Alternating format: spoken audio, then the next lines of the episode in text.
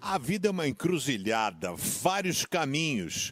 Caminhos que às vezes levam a gente para lugares ruins, caminhos, né? A gente vê o Waze, por exemplo, você pega o Waze coloca um caminho, rapaz, eu já entrei em cada roubada, cada biboca, tava em Maceió indo para o aeroporto, ele me levou para dentro de cada lugar perigoso, fiquei morrendo de medo. E a gente então tenta encontrar um caminho. Que caminho a gente busca? Ah, caminho para felicidade, caminho para paz, caminho para poder ah, vencer as lutas e dificuldades.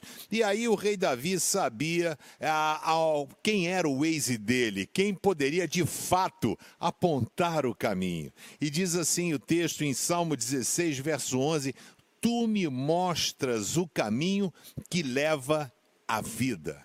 A tua, a tua presença me enche de alegria e me traz felicidade para sempre.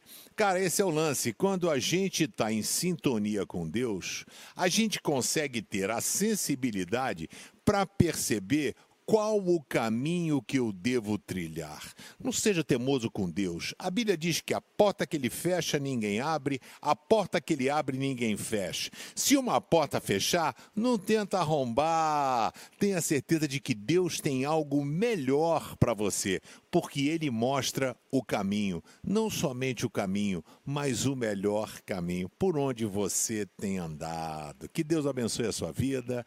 Compartilhe o Pense com seus amigos e se inscreve no canal. Deus abençoe.